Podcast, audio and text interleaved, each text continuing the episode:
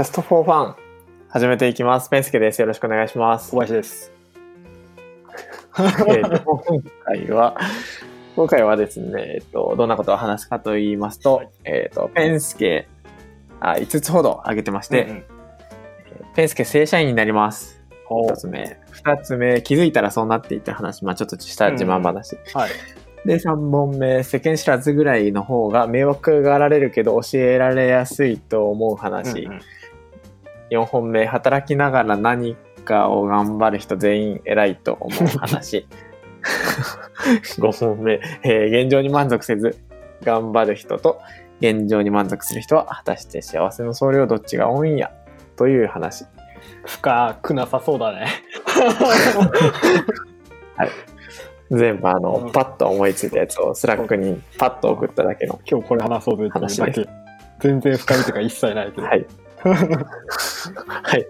はい。では、まず1本目の、えっ、と、ペンスケ正社員になりますということで、なんとですね、えっと、僕、あ、まあ、正社員うん3月から、すごい。なりますおめでとうございます。えー、えー、なんか、えっと、そう、なんで、フリーランスをやったのが、先、あ、去年の10月ぐらいからなんですけど、フリーランス的働き方をしだしたのが、なんと、ね、半年も、半ちょうど半年ぐらいで終わってしまうという。なんかこのポッドキャストで散々フリーランスについて喋ったのに。なんかね。まあいい、いい、いいことなのかどうかわからんけど。てか、そもそもペ、あのー正社員になりたかったのかどうかっていうところから聞きたいんだけど。ああ、そうそう、なりたかった。めっちゃなりたかったですよ。えーっと、そう、で、それがまあ、その2本目の気づいたらそうなってた話と、まあまあ若干つながるんですけど、えーっと、まあまあ僕の要件を整理すると、まあ今子供が、2歳の子供がいます。結婚して2歳の子供がいて、えーっと、まあ、3人で暮らしてます。なんでまあ、まあ嫁、でも嫁も共働きです。なので、えっとまあ、普通に子育て大変だから、要件的に、えっとまあ、リモートワークでやりたいっはいはいはい。ていうのが第一の要望。はいそうですね。で、まあまあまあ、えっ、と、まあ次に上がるのが、次なんだろう。まあ次はまあ最低限の収入。ワークね。うんうんうんですかね。まあ、生きていくだけの、まあ、なんだろう、生活費ですよね。2LDK に住んで、まあまあ、そんなに、あ、リモートなんで、えっと、リモートですし、もともと僕、うんうんそんな都会に住んでないから、そんな家賃高くないんですけど、まあ、それと家族3人食べていけるぐらいの給料。あ、プラス、まあ、子供が、えっと、食っていける。うんうんあ、子供のための貯金みたいな。うん。いやいや。あれ、声跳ね返ってます？大丈夫 はい。で、えー、だからリモートワーク最低限の収入、まあ、プログラミングというか、うんエンジニア職。うんうん。かな。で、まあ、それで一番実現しやすいのがフリーランスが実現しやすい。かなという感じ。だけど、うん。うんなんとそこにこう正社員のオファーをしてくれましたと。で、なおかつリモートワークで OK ですと。となるとなんかもうじゃあ正社員、あ、フリーランスの方が結構デメリット大きいかなっていう、えっと、フリーランスの方がなんか自分で、えーっと、年末、あの、あれです、あれです確定。申告ね。なんだっけ、税金払わないといけないし。そうそうそう。うんうんとかまあ自分で仕事取ってこなきゃならないし、まあそれこそ、えっ、と2社3社あったら結構スイッチングするの大変ですし、うんうん。こう1社にがっつり働いて、はいはいはいで、それなりにお給料もらえるっていうのはもうまあ、フリーランスよりめっちゃ最高の。なるほど、なるほど。ということはえっと、リモートじゃなかったら、どうしてたの？あ、リモートじゃなかったら、なるほど。多分断ってましたね。もうそそこ、うんうん。あの、東京の会社さんなんでそもそも無理なんですけど、まあまあ、もし仮に、えっと、地元の会社からオファーされてても、えーすうん。まあめっちゃお金積まれたら 考えますぐらい。うんめっちゃお金積んでくれたら逆にあの、うん。うんなんか晩ご飯ずっと外食にしたりとか、他にいろいろやりようが出てくる。うん。あそれこそあの近くに住むとか、やりようがあるんですけど。うんうんうんという感じで、なんかこう、そうなんですよね。なんか、気づいたらそうなってたっていうのは、なんか、うんうんパソコンの仕事したいなってずっと思ってたら、なんか知らない間にパソコンする仕事を、まあ、新卒の時からやってましたし、まあ、家で働きたいなと思ってたら、なんか、こういう風になりましたと。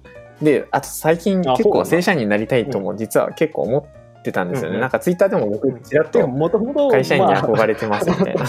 元をたどれば言ってて会社員っぽいじゃ会社員っぽいんじゃないもともとですかうんまあまあまあ、会社員っぽい。そうなのかな。あ僕、多分僕、うん性格的には会社員の方が絶対向いてるなとは自分で思うんですけど、そうそう。えっと、なんかまあ、うん結構、ままともに会社員やると、なんかこれ、ま、競争に負けそうだなって思ったから、うん。こう、む無理して会社員じゃない道を進んでた。それがこう、なんと、なんと、こう、確かに、えっ、と、うんうん。その回あってか、そのいろんな別の道を進んだ回あってか、あの、多分まっとうに、うんうん。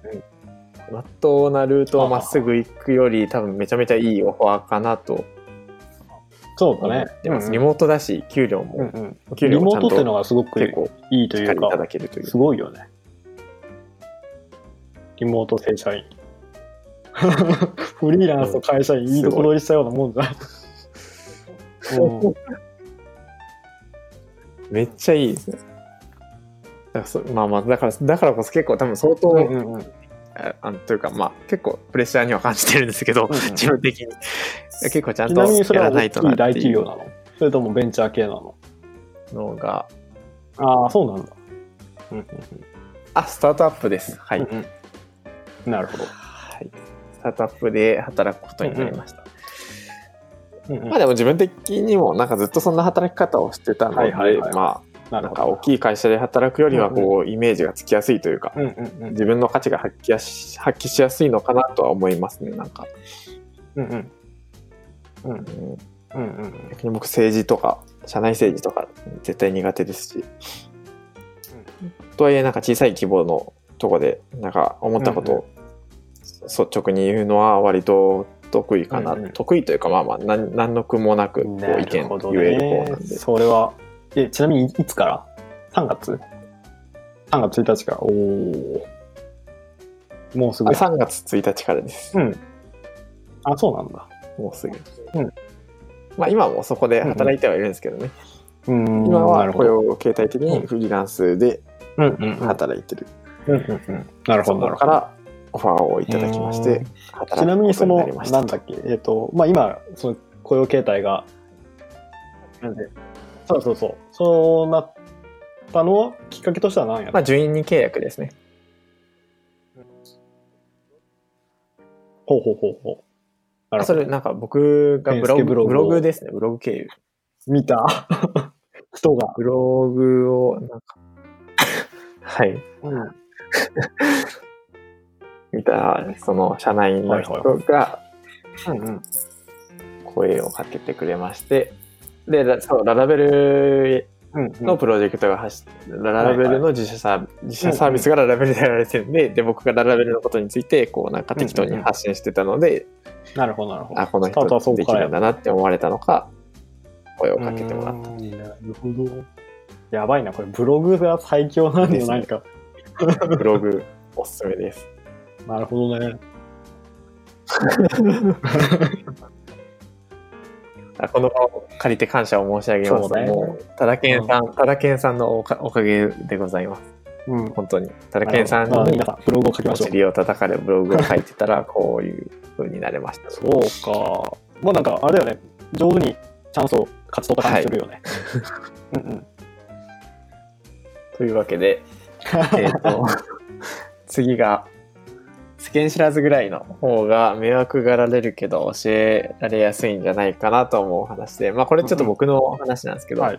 えっ、と、まあ僕、えっ、と、メンターっていうサービスで、はいまあなんか、プログラミングを教えたりしてることが多くてですね。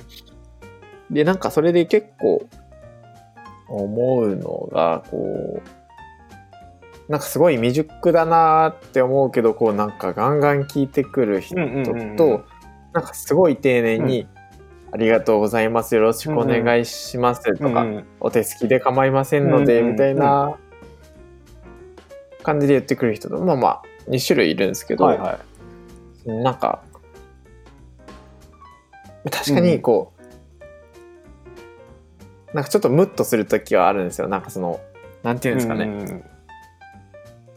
わかんないんすけうんうんど、うんみたいな雑なスクショを貼られて雑ななんか、うわ、エラー分ぐらいコピペしてくれよ、みたいな。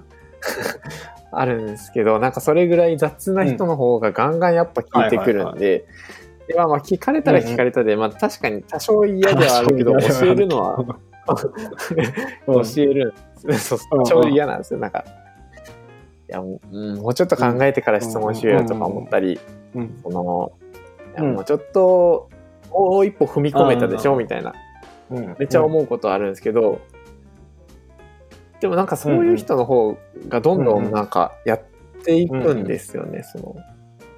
まあ、逆に、まあまあ見えてないからなのかもしんないですけど、その、単純に何も言わずにその人が淡々とこう一人で進めてるからこそ、まあ質問してこないのか何も言ってこないのかわかんないですけど、ただなんかその、そう世間知らずじゃないけど、その、なんかもうちょっと自分で考えようよって思うぐらい、なんか雑な人の方が、僕めっちゃ教えてる気がするんですよね。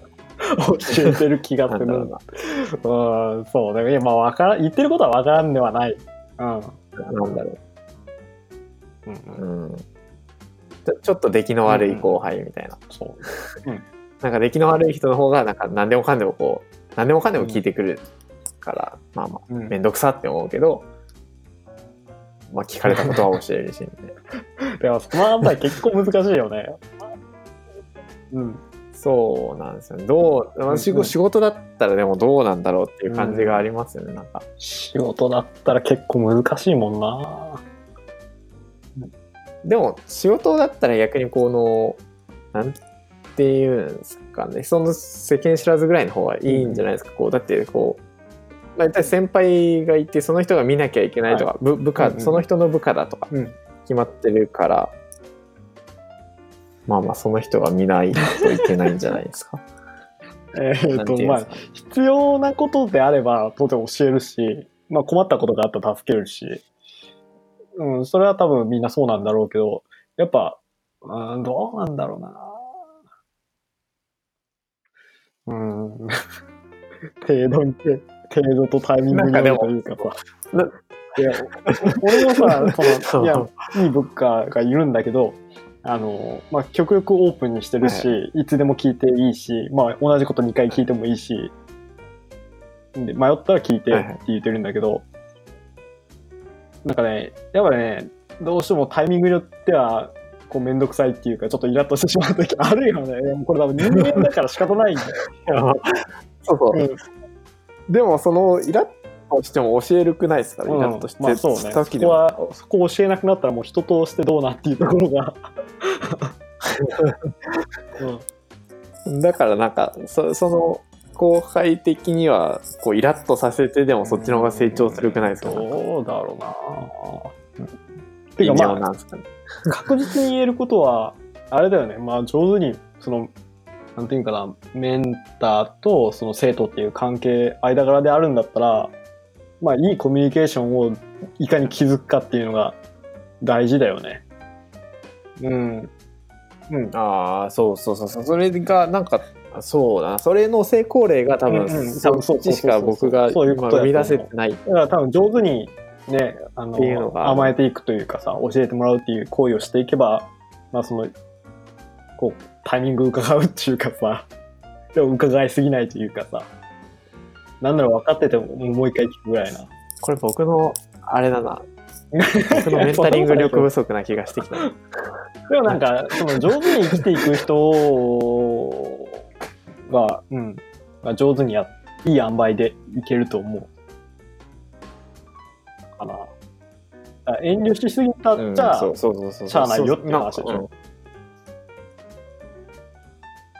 うんそうですね。な何も聞いてこない人が結構いて、うんうんうん。割となんか進捗がない気がするんですまあ、よ分からないことが分からないパターンもあるし、で、いい、うん。ああ、まあまあまあまあ。だな。またうん、だだからこそイラッとするのかもしれないですね。わからないことがわからんぐらいのノリで質問されるから、うんうんいや、もうちょっとこうこうこうこうで、みたいな。でもなんかさ分からないことがふと思い浮かんだらさもうこのまま分からないですって投げてっていう気持ちすごく湧き出てこない。どう？そのエンジニア歴が長いからさやっぱりそういうことってめっちゃあると思うんだよね。やっててああこれちょっと分かんねえなって思った時結構調べちゃう。ああ、でも、うん、確かに、でも、これはうん。多分聞いたら答え知ってるだろうなっていうのはうん。思うことはありますね。うんただ、でもなんか、うん。整理したら、これもう一歩踏み込めるよなってなっちゃう。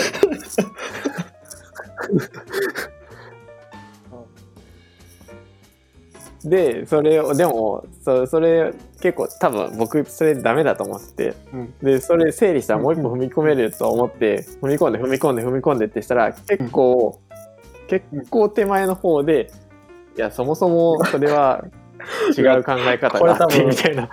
エンジニアあ方るあるというかプログラミング勉強してる人結構あるあるなんじゃないかな。うん。うん。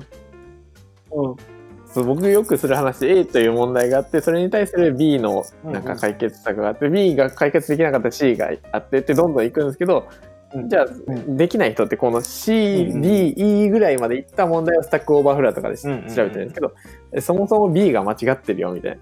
その A ダッシュをすれば B が解決できて B 以降の問題はなかったことになりますみたいな。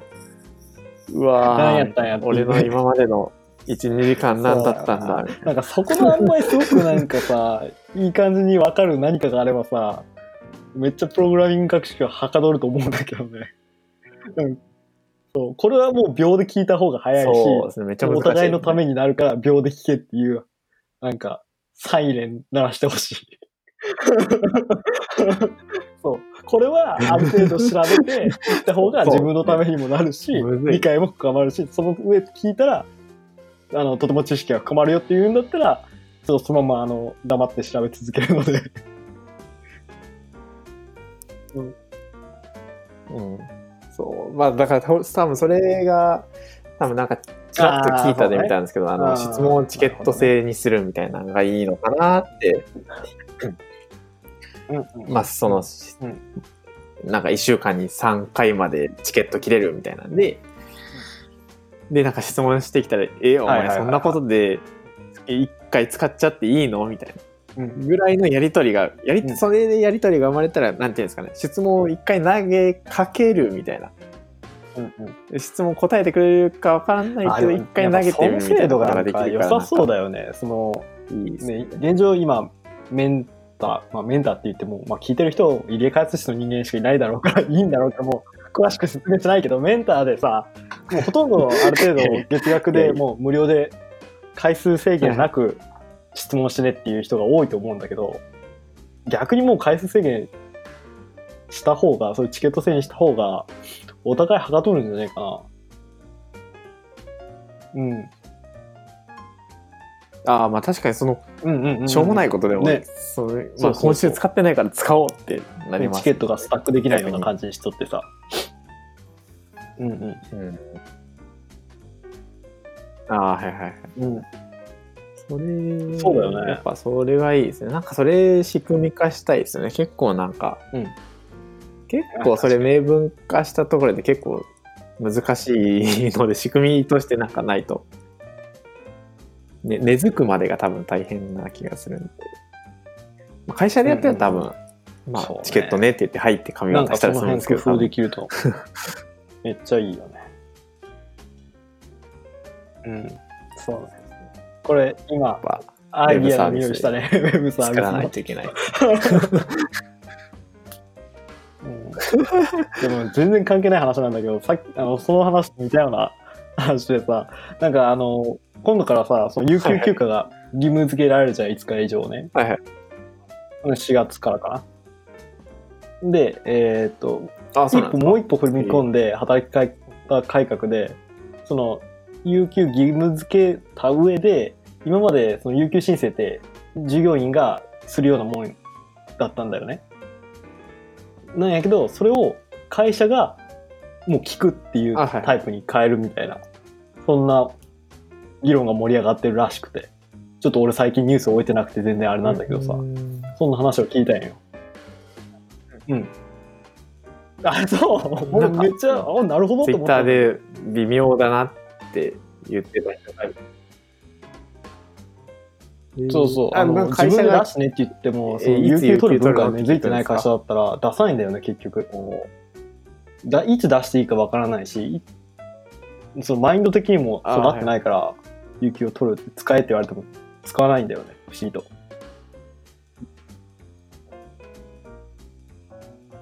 あ、そう、それで多分見たのが、え、これって上司がいいって言わないと取っちゃいけ出ないっしたやつがていうことをまあ100%通るかどうかわからんじゃんっていう話か思。いました。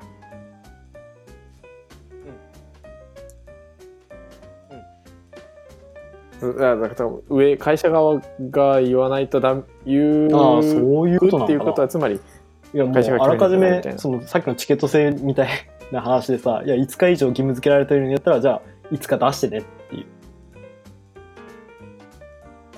多分その申告制だったら5日でやってねって言ったらじゃあ多分5日消化しないとかさもうギリギリになってじゃあ5日間連休で取りますみたいな人は人たちばっかりになるのかなと思ってて。それだったらねあらかじめ聞いてじゃあ1年の5日間選んでもらってスタートしたら、え、めっちゃいいじゃんと思って。まあ、うちの会社があんまり有給取る人いないから、そうそうそう。それで、ああ、なるほど、と思って。あー、そうなんうん。じゃあ、うんそう、私は退職すえるんだけど。ー、いいですね。小林さんも、じゃあこれから4月、あ、そうか、4月からでも。うん。そうなんだよね。うちは全然有給厳しくないし、なるほど。もう申告した日に休めるんだけど、休む文化が根付いてないから、消化率がめっちゃ悪いんだよね。うん。意外とマインドセットだけで変わるのかなと思って、そういう仕組みみたいなやつが。うん。っていう雑な。うん。いいよ。そういなう。ポッドキャストだけ。めっちゃ関係ない話してもいいですか、また。えっと、うんうん。あの、育休、産休、産休育休ってあるじゃないですか。あれ結構制度としてなんか大丈夫なんて思うんですけど、というのはなんか、うんうん。まあ、あれってこう、まあ休み明けに、えっと、はいはいはい。やめても多分何もないんですよね、今って。あの、例えば、えっ、と、産休、まあ、子供生まれるってなります。じゃあ、えっ、と、生まれる直前ぐらいに産休取ります。んえっ、と、生まれました。じゃあ、うん1年間育休取れます。で、育休取ってる期間の多分、えっ、と、うんお給料が、えっ、と、雇用保険から、うん、ありますね。えっ、と、まあまあ、給料の何割高が払われるっていうのがあるんですけど、で、まあまあ、育休明けます。あ、やっぱ仕事辞めますうんっていう、でも多分何にも起きないんですよ。普通うん。モラルに反してる辞めれる。っていう。それ結構なんか、どどうなん？みたいな。モラルというか、あ穴すぎないですかなんか。モラル、まあまあ、まあ、それで、その、まあ、花から、その、辞めるけど、もらおうとするのは、まあ、モラルに反してるねって思うんですけど、なんか、そもそも制度として良くなくないですかなんか。あの、だだなんかさ、こう、辞めちゃったら、あなんか返返金しないといけないです毎回子供産まないとみた悪用できなくない？なんかうん、悪用しません、ええもうそうなんですけど。え、で、うん、うん、そうで、めっちゃ、もすごい、ううんうん。えっと、今話題になったのが、あ今僕の家で話題になったのが、なんか、二人目どうするみたいな話をしてて、まあ一人2歳の子がいて、で、その、あと嫁が、まあなんか、看護の方。介護士なんですけど、嫁はう。んうんなんか看護学校に行きたいらしくて、介護じゃなくて看護も勉強したいって言ってて、えっ、と、じゃあ、えっ、と、い二人目が仮に3月に生まれます。で、うんじゃあ4月から勉強します。まあその、まあ4月から育休の期間に。じゃあ、えっと、1月に見事、うんうんえっと、その看護学校に合格しました。あ、じゃあ復帰できませんね、やめます、みたいな。ね。なるじゃないですか。えでも、それはそれで、うん受からなかったら普通に仕事に戻るし。よくない？じゃあ、なんか、それってどうしようみたいな。何も負い目を感じる必要ないと思うよ。なんか、うん。うんうん。そう、だから、まあまあ、もらっちゃうことになるじゃないですか、それだったら。まあ辞めるって分かってるわけでもないし、まあうんでも、いとまあ、はいはい。意思的には辞めるって分かってるんですけど、その、いや、むしろ辞めたい、辞めたいじゃなくて、まあまあ、看護学校に行きたいっていう意思はあるんですけど、まあ、それで受かるか受からないかは、ね、分かんない。じゃあまあ、育休期間に勉強して、あ、受かったから辞めます、みたいになるなっていう。まあ難しいけど、なんか、まあでも織り込み済みなんじゃないかな、基本的に一級制度があるところって。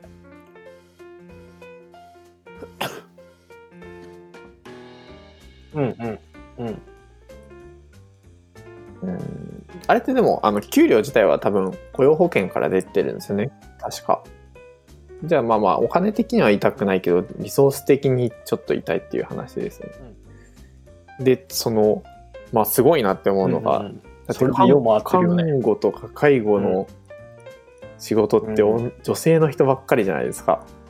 それで経営、そうそうそう、それでよう経営回るなと思って。うんだってうまいことやったら、もうなんていうんですか、1年ごとに子供を産んで、育休産休、産ん。で、育休産休働いて、育休産休みたいな。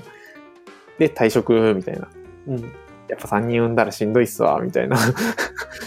で、されたらなんか、1人雇ったのになんかもう5、6年ぐらい、難しいね。いやね。5 6年ぐらい雇ってあれやっぱりあのその採人何年働いたよ、みたいな。ね、あの、表上は公平と言いつつも、やっぱりそういうところが気になっちゃって経営者としてはっていう部分もあるんだろうね。うん。うん。うん。うん。うん。うん。そうなん。だよね。めっちゃ辛いですよね。経営、経営する側からしたらたまったもん。じゃないですよね。うん。ただ、とはいえ、まあまあ、まとも、まっとうに普通に。子育て、やっぱ、あの、子供生まれてみて分かったん。ですけど、絶対あん。なん。無理ですよ。働いて、そうみんなが思ったからそういう制度ができたのかもしれないって思うと本甘えていい部分かもしれないけどね。うん。当にうん。なるほど。うんなるほど。僕がリモートワークでやってるからこそ、いろいろこう、家事をめっちゃ手伝ってるけど、これ、ワンオペって、今はもうダブルインカム当たり前本当に死ぬぞ、これ、みたいな、さ、思いますもんどうなるんだろうね。ということでね、録音よかった。えーと次、えー働きながら何かを頑張る人全員偉いと思う話。これ、うん。これまあもう読んだ通りなんだけど、今さ、現、今ね、その僕が普通に、はい。あのー、会社に勤めながら、まあちょっとウェブ関係作ってるんだけど、あのータイミング的にやっぱ繁忙期で2月、3月がね、はい。でまあまあまあ忙しくて、なんやかんやしてるんだけどさ、はい。帰ってきてから結構疲れて寝ちゃうわけよ。帰ってくるのもあんまり早くないし。でその中で、そのダブル、ダブルワーク中じゃないや、あの、副業的な動きしないといけないわけじゃあ、ん。はいはい。できんぐねと思ってさ、そうね。うん。なんか最近巷でさ、いや、副業しようみたいな風潮もあるしさ、会社員でありながら副業してやるのが一番強いとか言ってるけどさ、いや、超人すぎないと思って。いや、まあ、うん普通に、だって、8時間働いたら眠いそうそう。ですよね、帰ったら。もううんね。でさ、別にその副業レベルじゃなくてもさ、帰って何かの資格を取るために勉強してますとかさ、うん。そのレベル超人でも俺めちゃめちゃ偉いんじゃないかと思ってさ。うん。あれ、何なんですか？なんなんでできるんですか、ね、いや、マジで謎じゃない？体力えげつなくない？特に繁忙期とか結構ストレスかかるじゃん。脳みそに。ああ、はい。ぎゅーっとストレスかかった後帰ってきて、あー疲れたってなるとさ。ああ、でもまあ仕事は適当に流してるのかもしれないですね。あ世の中の人みんながみんな、そんな、まあ、まっとうに脳を使わなくていい仕事をしてる。ーのかなだから副業推奨は、なんかスーパーホワイト企業のみ可能なんじゃないかなと思ってさ。よっぽど好きなことじゃないと無理ですよね。なんか、無理だと思う。副業というか、まあそれこそなんかゲームするのがお金になるぐらいの。がお金につながってるっていう言い方の方が近いよね。でも、それってうん本当にもう、強運というか、自分の好きなことがお金になる可能性ってめちゃめちゃ低いうん。から、むずいよむずいね。ですよねや。っぱなんか頑張って副業しようと思ってる人たち結構不幸なんじゃないかな。その辺が。うんだって僕も普通にプログラミングよりも何よりも寝ることの方が好きですよ。普通に寝っ転がってテレビまあ、見確かに。帰って寝てお金もらえますよって言われたらさ、なんぼでも寝るよ そうそうそう。な。そうそうそうそう。うん、寝る。まあーゲームでもする。ム。よね。めっちゃする多分。プログラミングって言われるとちょ,、うんちょっと重い。そうだよね。まあまあ、ペンちゃん、プログラミング好きじゃん。多分、結構好きなのに、どやっぱそれでもそう思うってことは、やっぱね、そう結構好きなのはその先にお金が結構見えてるからうん好きっていうのがありますね。ということで、うん。だから、なんていうの？あいいよ。まとめてください。いやなんかだからそのおかお金に近いところでなおかつ嫌いじゃないうんうん嫌いなところからめっちゃ遠いんで。うん勉強してる人たち、すごく偉いんで。うん。そう、偉いですす。ごい勉強してるだけで偉いです。特にプログラミング頑張ってる人。マジで偉いです。尊敬してます。あとしかもみんな結構本当にできないんで、うんうんあの勉強しますって言ってうんうん1週間ぐらい頑張る人はいるんですけど多分3ヶ月ぐらいやってる人って本当にもう超人なんでうん。すごいですよね。うん、うん。1週間ぐらいだったら頑張りますよねなんかうんうん。早起きします4時起きしますみたいな。大体1週間で終わる。あ、もうなんかいろいろ喋りたいことできたけど、ちょっともう時間ないけん。どうぞ。えーっと、最後。うん。あこれ 2回に分けたらよくないですか今確かに6分くらいだからね。甘えが別に分けること可能だよね。現状ブツブツ切ってるしね。そう、うん、取りだめ的な発想。ません？今度からや、よくないと思うけどな、俺それなんか。うん。リズムがあれなんですか？なんか、うん。一週間後に聞いて、なんか本当に出すってなりそう。この話。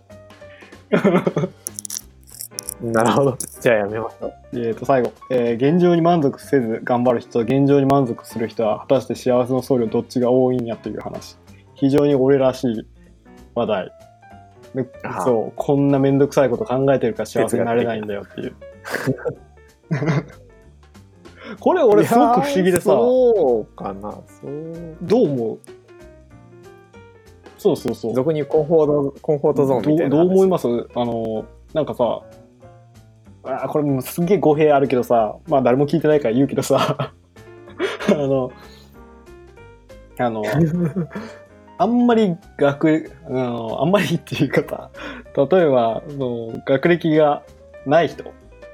ってさ、結婚が早かったりするじゃはい。ん。で、まあ、結婚して子供も生まれるのも早くて、で、まあ仕事もして、はい毎日過ごしてるけど、なんかすごく幸せそうに見えてさ、決して裕福じゃないけど、なんか、すごくこはいはう、大人の階段しっかり登っていった感じするんだよね。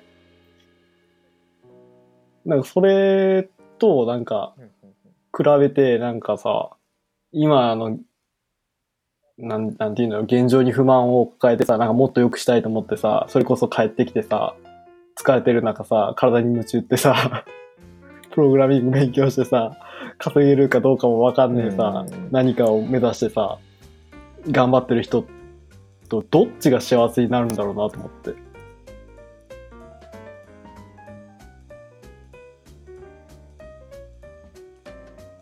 これでも、まあ、うーん僕的には、現状に満足しちゃう方の方が幸せだと思いますね。あーうんうん、その、うーん、これちょっと難しいんですけど、えーっと、どこまで行っても現状に満足できる力がある人っていうのは、うんうん。えーっと、ずっと幸せになれる。ただ、えーっと、うんうんうんまあ、あれですね、お笑い芸人の一発屋みたいな。で、一発屋、な、あれ、何喋ろうとしたか忘れた。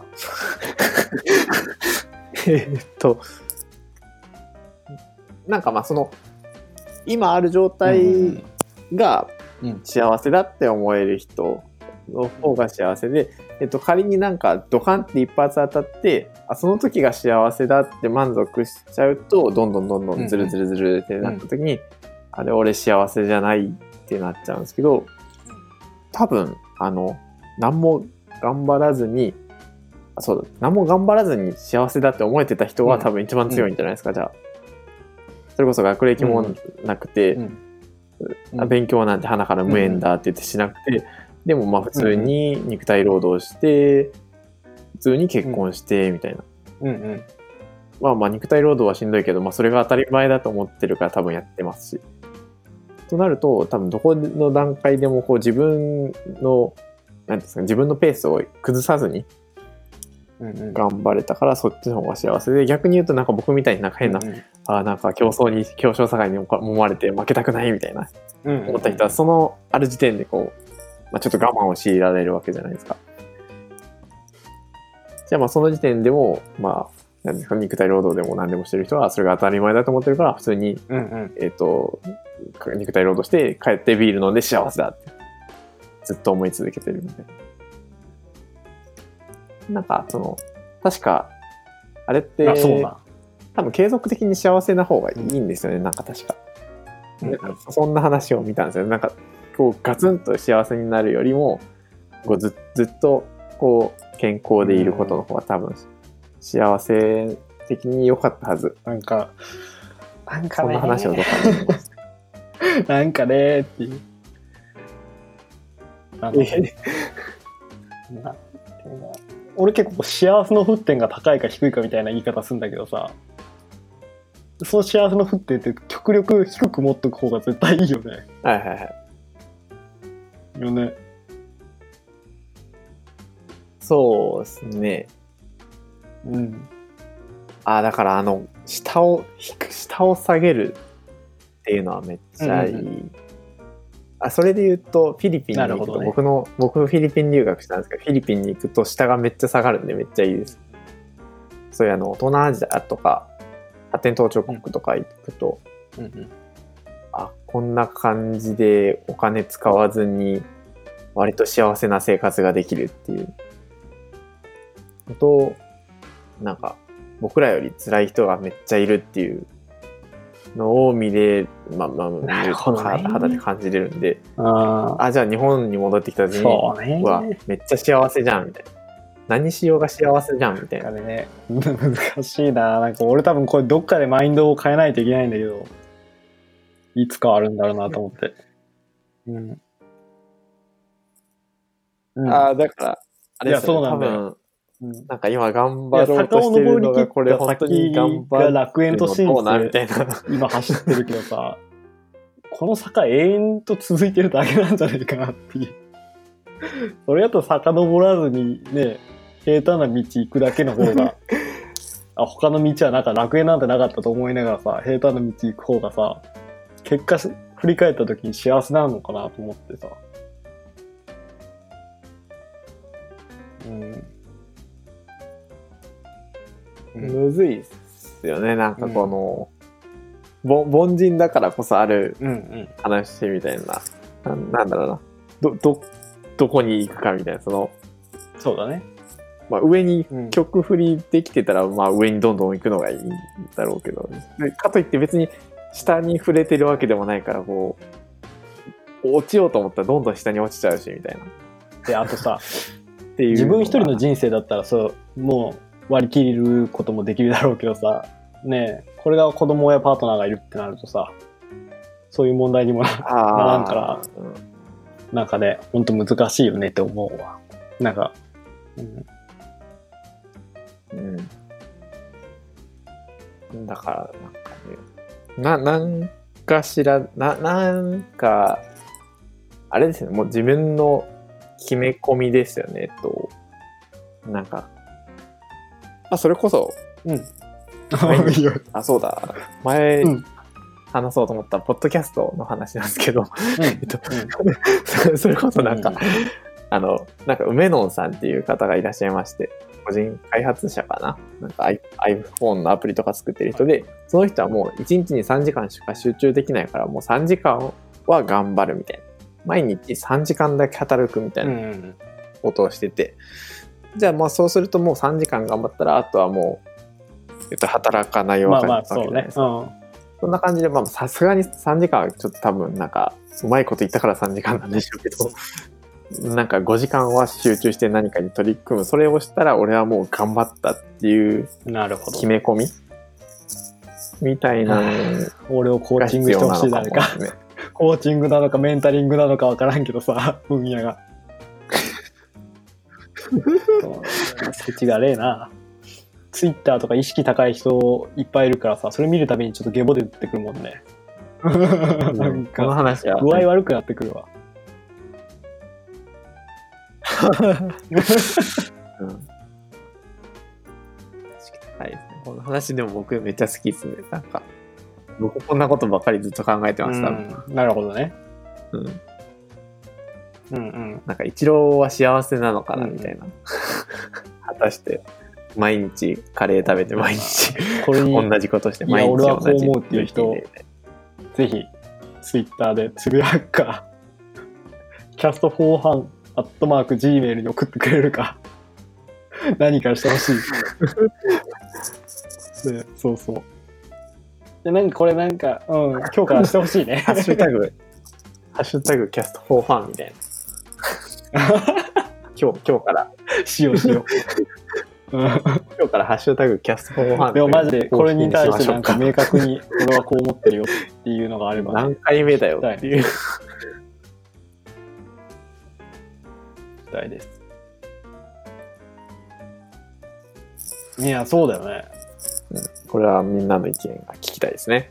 これこそみんなに聞いて回る、ゲスト呼んでみんなに聞いて回るべき議題なんじゃないですか。誰か、誰かこれについて喋りたい方いらっしゃいましたら、ぜひぜひ、あの、ツイッターの DM で、だから、まあ、属性がちょっと違いそうだよね。これを好んで考えてくれる。まあ、エンジニア、エンジニアに振ってるけどさ、一応このポッドキャスト。振ってるかな？触れてるんかな？よくわからんけど。まあ、おそらく聞いてる人はエンジニアが多いだろうっていう。うん。そうね。